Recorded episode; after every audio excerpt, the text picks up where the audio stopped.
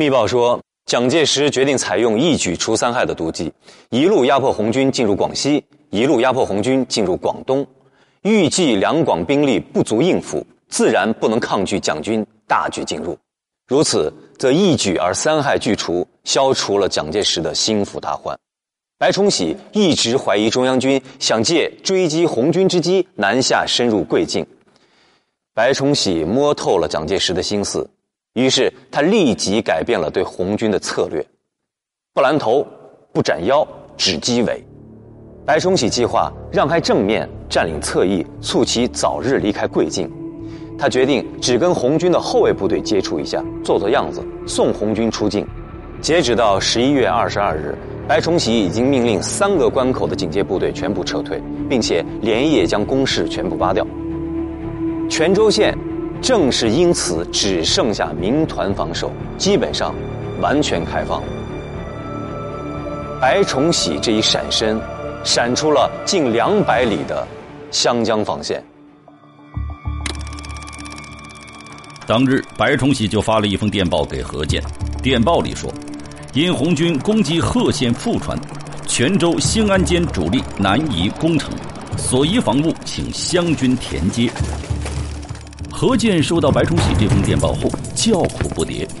白崇禧的贵军向腹地收缩，何键如果要填接这两百里的防线。就要派自己的湘军深入广西境内协防，那么他负责封锁的湘江湖南段就会出现漏洞。何键在这里耍了一个滑头，在十一月二十二日接到白崇禧撤防的电报后，他虽然在二十三日就电令刘建绪准备南移接防，却口头让部队二十六日再开始南移，且反复叮嘱刘建绪不要将防线伸过泉州。看来。欺骗老蒋的绝不止一个白崇禧，白崇禧撤防，何键不补，就把一个蒋介石蒙在鼓里。白崇禧虚掩了他所负责的那半扇门，这让蒋介石精心构筑的湘江防线出现了空隙。然而战局并没有向红军有利的方向发展。十一月二十七日，泉州城被湘军占领。追剿军第一纵队司令刘建绪在二十七日下午五点向其部署下达了战斗命令。由于走在后面的中央纵队和主力军团没能顺利赶到，所以中央红军没有能抓住这个可以顺利渡江的机会。红军本来可以避免一场血战，却在最后还是晚了。自古以来，兵贵神速，可是红军为何迟迟走不到湘江呢？究竟是什么原因使红军错过了这次机会呢？我们先来听一段回忆录音。把这个云沙云沙机也拆了，把这个啊啊银票子的这个机器也拆了。所以看这话就说了一句笑话，大家你看你看，我们这个中央派着棺材能打胜仗。说话的这个人叫陈福生，时任红三军团第五师特派员。据他描述，当时的红军队伍正在被大量的辎重和物资所拖累，其中就包括录音里面提到的制票子的机器——制币机。我们找到了一张制币机的照片，这台制币机至今还保存在。江西省瑞金市中华苏维埃共和国临时中央政府旧址中，这台机器高约一米八，重达几百斤，需要八个人才能抬得动。我们再来看一份档案，这是中革军委主席朱德和副主席周恩来、项英共同发布的组成第一野战纵队的命令。这里可以看到十月十一日第五号存，时间十月十一日，也就是红军刚开始长征的时候。这份命令里包含了针对红军长征做出的很多条规定，特别是第十五条，针对随军行李这件事情做了特别的强调。各梯队首长应严格检查行李文件弹数，非经批准不得超过规定数目。也就是说，在红军长征前，部队的战士们曾经被要求轻装上阵，这完全是正确的。但是后来博古和李德硬是想把整个苏区都搬到湘西去。白崇禧为防老蒋有意撤防贵军，红军却因行军缓慢错失良机。棋错一招，红军将会面临什么后果？几千多名生龙活虎的红军战士就此血洒湘江，想起来如同噩梦一般。红三军团誓死保卫新圩阵地。湘江战役如何打响第一炮？档案继续揭秘。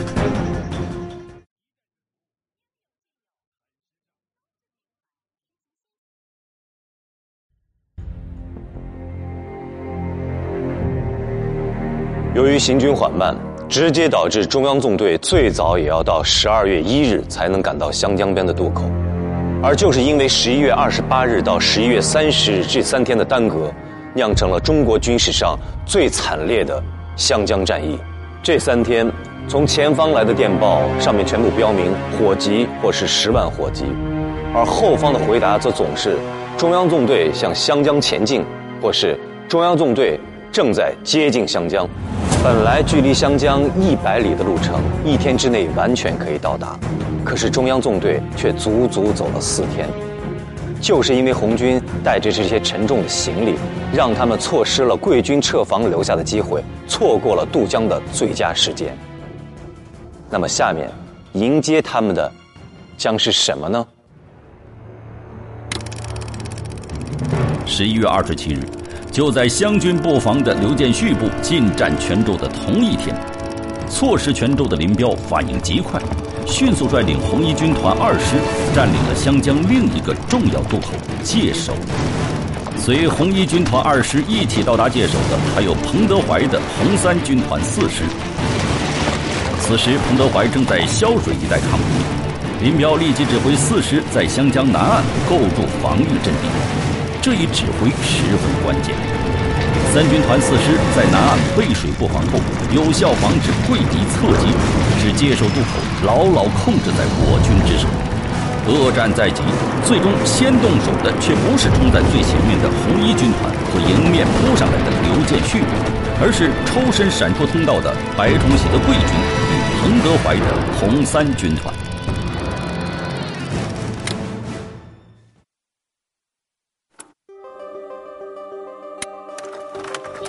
接到阻拦贵军命令的彭德怀，速令红三军团第五师师长李天佑以急行军赶往贵军进退湘江的必经之地新圩。电令上说要不惜一切代价，全力坚持三天。李天佑一到，就带领红五师的三千九百余人，分左右两翼安插在公路两侧，并在路侧的丘陵地带构筑了三道工事。部署刚刚完毕。只见公路那边就冲过来了黑压压的敌人，尘土遮天蔽日，气势汹汹，来的正是白崇禧的手下王赞兵亲自率领的桂军第十五军四十四师。本意是来击尾的桂军，怎么也没有料到红军的行进速度竟然是如此之慢。本来以为是一阵送客式的枪炮声，竟然成了一场大战的开始。十一月二十八日。敌人犹如一层层的急浪狂卷过来，枪炮齐鸣，喊杀阵阵。红五师沉着应战，以密集火力封锁公路，大量杀伤敌人。但敌众我寡，红军腹背受敌，损失也很大。前沿阵地有的山头，一个排打的只剩下一名战士。第一道防御工事被桂军摧毁，红五师被迫退守第二道防线。十一月二十九日拂晓，战斗继续开始。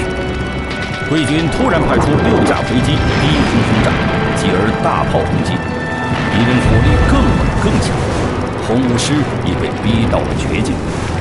为坚守山头，开始和贵军展开白刃战，伤亡惨重。顽强的红五师拼死抵抗，老守心虚阵地，一直守到了三十号下午。红五师才接到了赶往湘江支援的命令，最后，他们赶到了湘江渡口界首，与大军会合，才得以过江。新圩阻击战是由彭德怀组织的红三军团对抗白崇禧的桂军，这是湘江战役的第一战，在以后的岁月里，每当彭德怀回忆起这场战役，总是禁不住热泪盈眶。经过三天三夜的激战，红五师损失惨重，战前三千九百多人，最后下火线的战士加上伤兵，大约只剩下一千人，包括红五师师参谋长胡震、十四团团长黄勉昌、十五团团长白志文，都是在这场战斗中壮烈牺牲。在接手南边的光华铺阻击阵地，十一月二十九日，贵军再次与背水为阵的红三军团四师发生激战。十一月三十日，第十团团长沈树清阵亡，彭德怀命杜忠美接任团长。当日，杜忠美又牺牲。一日之内，一个团牺牲两位团长。三军团部队此前还未经历过如此惨痛的战斗。红三军团六师第十八团则被贵军围在湘江东岸，全军覆没。虽然贵军采取的是机围，却仍然给红军造成了极大的伤害。对彭德怀来说，几千多名生龙活虎的红军战士就此血洒湘江，想起来，如同噩梦一般。前方战士以命相搏，后方纵队负重前行，拼死一搏能否换来中央纵队安全渡过湘江？林彪知道，退即意味着过江通道会变窄，不退，面对强大的敌军，只有死路一条。他心急如焚。中央纵队星夜兼程，湘江江面被血色染红，枪林弹雨之中，红军的英雄千古留名。档案继续揭秘。在新圩阻击战的同一时间，林彪正指挥着红军的另一支主力红一军团，在新圩的东边，名叫角山铺的阻击战场与湘军会战。之前错失泉州的林彪再次查看地形，决定将阻击阵地改在离泉州城不远的一个叫角山铺的小山村。整个地势南高北低，北来的敌人呈仰弓状，而红军居高临下。根据这样的地形地势，军团长林彪、政委聂荣臻和参谋长左权决定在角山铺构筑阻击线。林彪把他的军团部设在了距角山铺战场不远的山头上。指挥所用木板临时搭建而成，从这里可以看到整个的战场。这场阻击战对于林彪来说同样是惊心动魄。十一月三十日拂晓，战斗全线打响，来的是何键的女婿李觉。作为湘军前线总指挥的李觉，有老丈人的提携，自然不敢怠慢。他带领湘军第十六师和四个普通团。作战态度格外强硬，湘军武器装备拥有绝对优势。李觉指挥湘军三面夹击二十五团防守尖峰岭，轮番冲锋，倒下一批又冲上了一批，入夜攻势仍然不停。红一军团一师当天就在尖峰岭失守，二师主力只得退守黄帝岭，与强攻不舍的湘军拼杀的惊天动地。阵地前后到处是红军指战员的遗体，红一军团被逼得步步后退。这是红一军团从未经历过的最残酷的战斗。林彪也为眼前的战局深感震惊。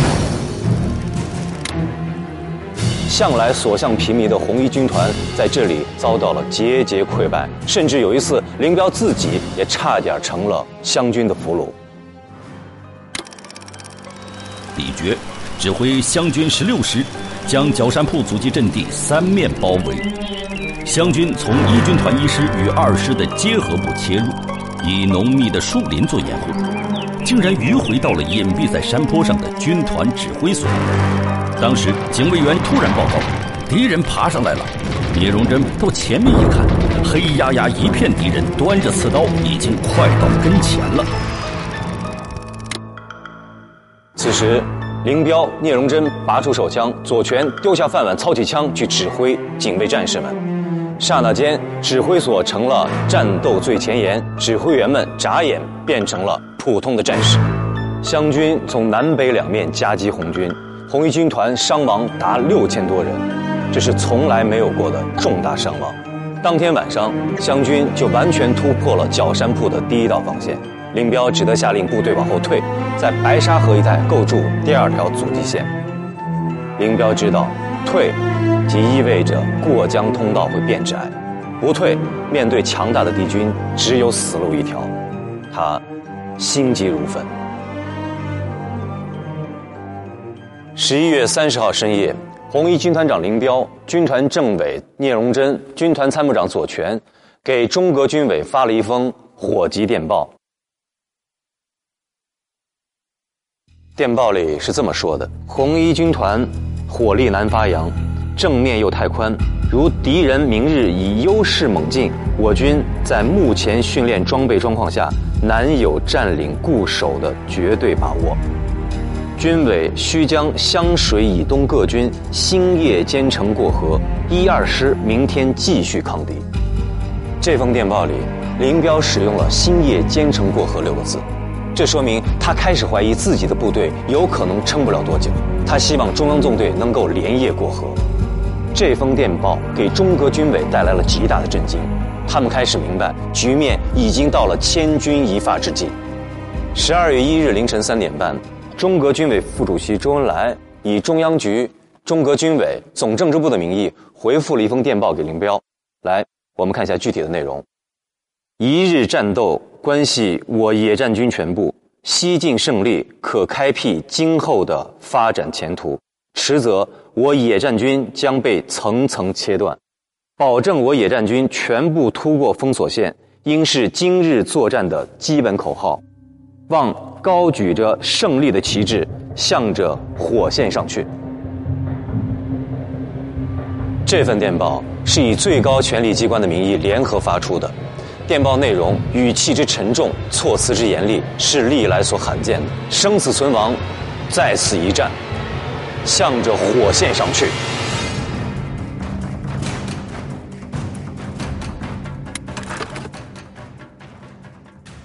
红军堂。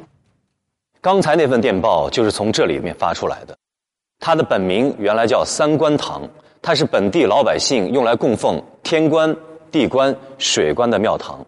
湘江战役的时候，这里曾经是周恩来、朱德、彭德怀等中央领导指挥湘江战役的临时指挥所。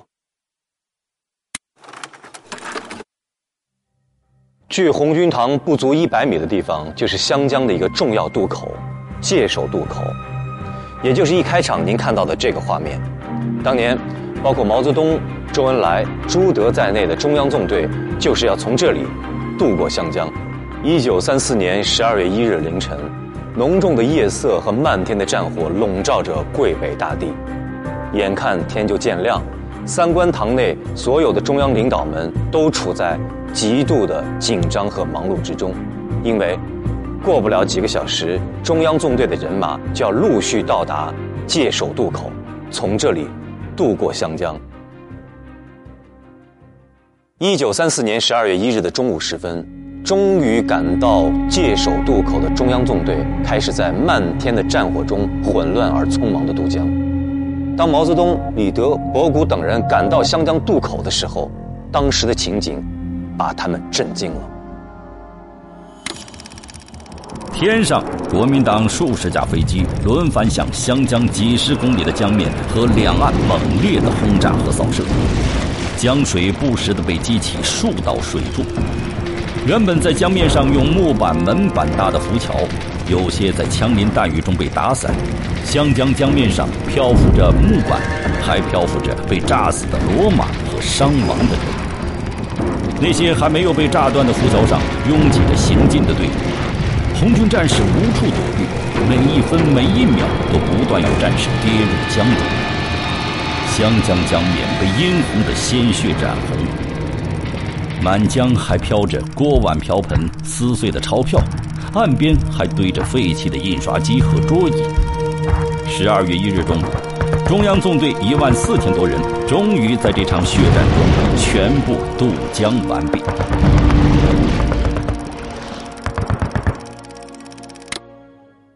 湘军刘建绪对红一军团予以拦截，桂军白崇禧对红三、红八、红九军团予以侧击，中央军周浑元与红五军团以尾击，造成红军重大伤亡。悲痛万分的毛泽东在混乱的人群中看到正在渡口指挥工作的周恩来，他对周恩来说：“恩来，我们到了。”周恩来对毛泽东说：“来了就好，赶快渡江。”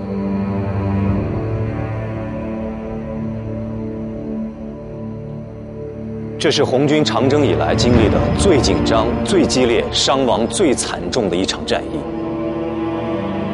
红军由长征出发时的八万六千余人聚减到三万人，有五万多将士倒在了湘江战役的血泊中。